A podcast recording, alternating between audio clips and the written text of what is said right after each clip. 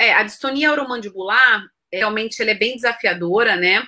Que, é, primeiro que só do paciente já ter, ele já gera uma disfunção muito grande, é, disfunção de articulação de fala e de deglutição, né? O que gera, então, a, até a língua, ela envolve tudo, né? Então, deglutição, de fala é, e dor, né? Os pacientes têm muita dor. A gente tem a distonia oromandibular de abertura, onde o paciente mantém a boca aberta, então as, a, os músculos que abrem a boca estão hiperativados, eles estão contraindo sem parar. Eu falo que é uma academia, imagina você manter ali aquele músculo, como que é, né, a ser ativo. A gente tem de fechamento, né, então a pessoa fica mordendo. Uh, a gente tem a de lateralização, e a gente tem algumas vezes a combinação. Muitas vezes você tem a combinação disso porque os músculos que, por exemplo, fecham, eles também podem lateralizar. Os músculos que abrem, né, eles podem, cada um, ele não tem uma função única.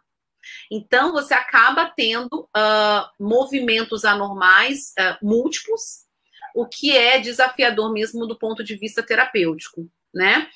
É, principalmente para a gente não gerar mais disfunção, né? E o paciente ter, às vezes, um deslocamento. A gente vê que os pacientes podem ter deslocamento por conta da distonia, deslocamento de mandíbula, é, é, e bron, é, broncoaspiração, como você falou, ah. a língua, a língua para aplicar toxina na língua, a gente vai falar, também não é fácil, né? Porque é um músculo separado, ele tem vários, mas ele é único, né? Então a gente também tem, tem que fazer essa topografia ali é, na língua, então é bem desafiador, né?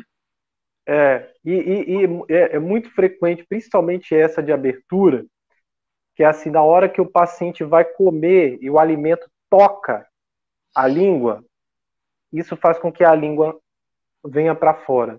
Então, ao invés dele, da língua jogar o alimento para dentro, ela às vezes lança para fora. Aí o paciente não consegue comer fora nunca mais.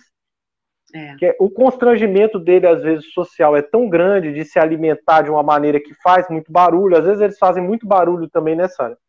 A hora é. que vai mastigar, com a musculatura está muito dura, está contraindo muito, ele range o dente, ele, ele traz o alimento para fora e isso dificulta muito. E mais, pessoal, é muito, muito frequente, como a mandíbula está contraindo muito, a articulação temporomandibular ATM começa a ficar sobrecarregada e ela começa a doer.